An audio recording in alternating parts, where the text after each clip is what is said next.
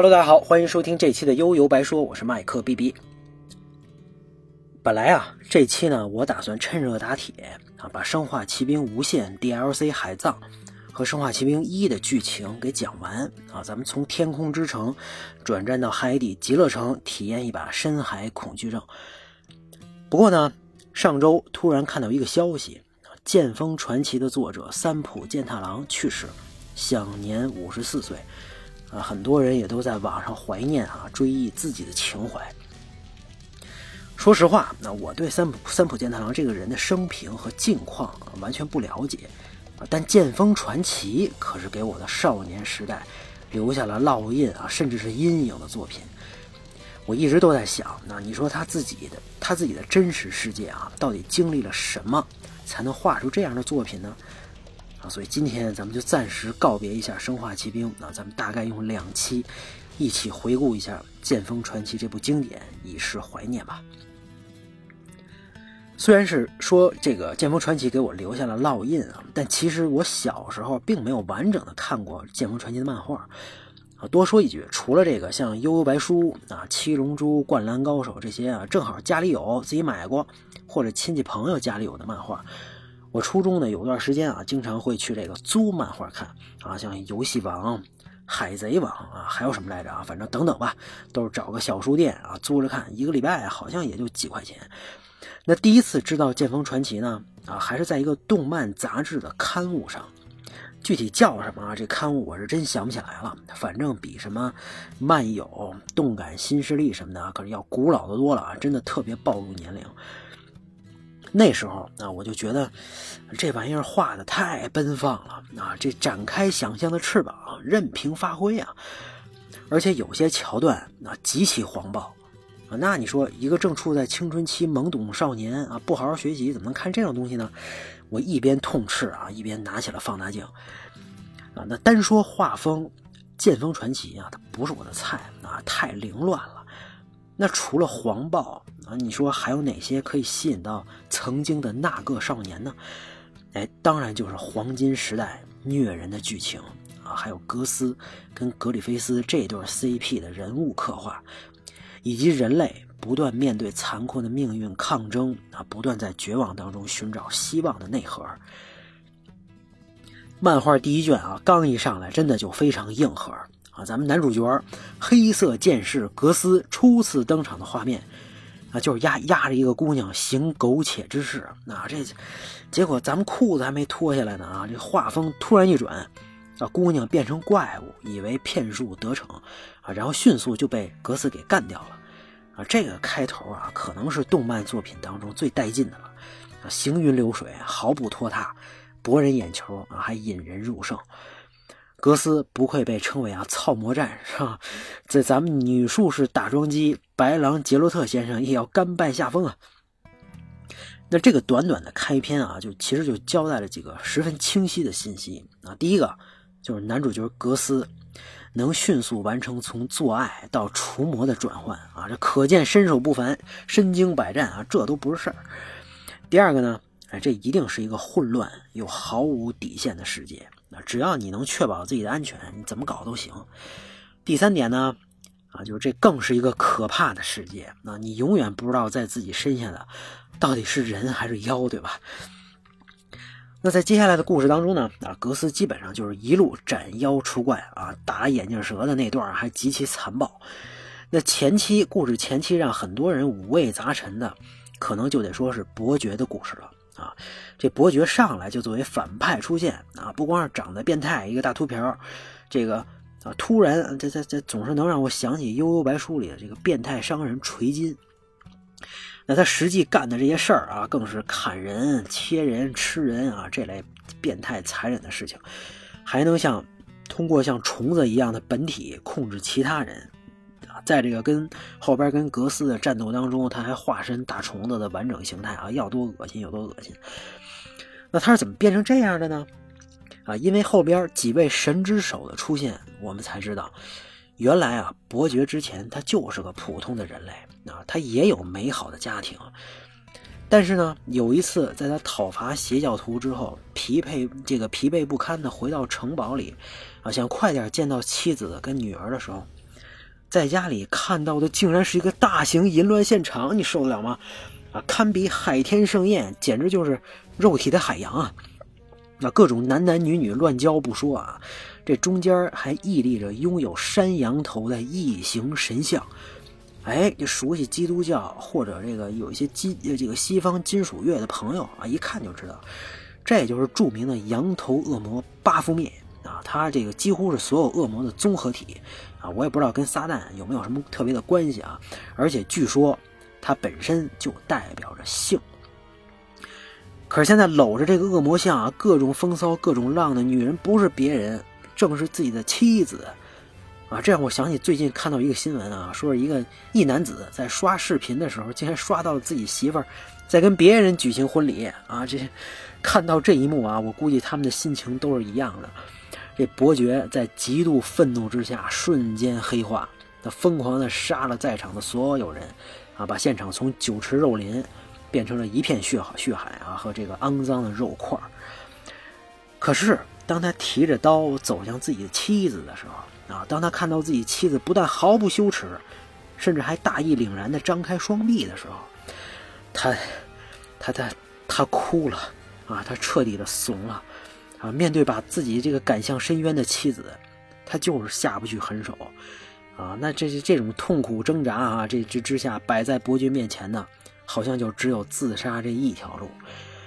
那因为自己的这个痛苦和绝望啊，因为这个神秘的霸王之卵贝黑莱特的存在，哎，异次元空间开启，几位神之手出现。那对伯爵来说啊，不管你们这帮人啊，到底是这是是神还是恶魔啊，只要能帮我从痛苦当中解脱，怎么着都行。于是他和神之手做了交易啊，既然不能夺不能自己这个夺走自己最爱又最恨的人的生命，他选择用妻子做祭品，从而获得了超越人类的、再也不会悲伤和绝望的灵魂啊，也变成了大肉虫子的形象，把妻子大卸八块。从此他自己就是恶魔的化身啊！这段剧情啊，这个画面冲击力和情感表达绝对是拉满了。可是呢，啊，不管他再怎么穷凶极恶，这他的内心啊，依然是那个经历过痛苦的普通人，而且，这个这个唯一让他割舍不下的就是自己的女儿啊，在被女儿看到自己这个大虫子真身后，啊，他露出了窘迫、痛苦又特别委屈的这种表情。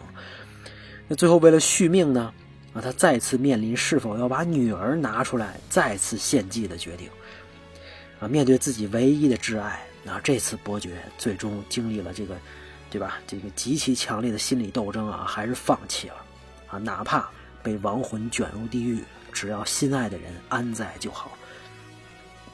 伯爵呢，其实挺可怜的啊，他看到这个妻子和女儿眼泪打转的表情啊，真的是萌萌哒，啊，他只想做一个普通、一个正常的人嘛，啊，做一个正常人难道不好吗？谁没事想变成大妖怪呀？可是面对这种情况，啊，你说你能单独就怪他吗？对吧？这这谁又搂得住呢？那伯爵的悲剧啊，在这个世界里只是一个小小小小的缩影啊。几位神之手出现之后，很显然男主角格斯和其中的一位认识，而且他拖着伤痕累累的身体啊，宁可这样也得固执的挥剑向他攻击。一看这俩人啊，就有不共戴天之仇，有故事啊。那这又是什么情况呢？啊，这就要从格斯自己的故事说起了。男主角啊，格斯，这个他是一个出生在死人堆里的孩子啊，这个他是从已经死去的母亲的肚子里爬了出来，而且特别幸运的等到了路过的人，才最终活下来的啊。这种极其罕见的出生方式啊，似乎就是在，似乎就是在预示他未来不断浴血奋战啊，不断命运抗这个与命运抗争的这种命运。那捡到他的呢，是一个雇佣兵小队。啊，对于一个无限接近死亡的小孩来说，这种这样的结果啊，已经是奇迹了。可是好景不长啊，几年以后，他的这个养母就因为黑死病去世。啊，临死之前，小格斯不顾劝阻，紧紧地抓住了养母的手。啊，仅仅的这几个画面啊，格斯就第一次展现了他自己的性格。啊，面对自己的恩人，面对自己的救命的人，啊，不管发生了什么，他也不离不弃。可是对于养父来说啊，也就这个小队的这个头啊就不一样了啊。那那格斯可能在他眼里就是个孩子，也可能就是个宠物，招之即来，挥之即去啊。从小反正就带着他各种训练啊，练急了还特别狠啊，差点把小格斯给砍死。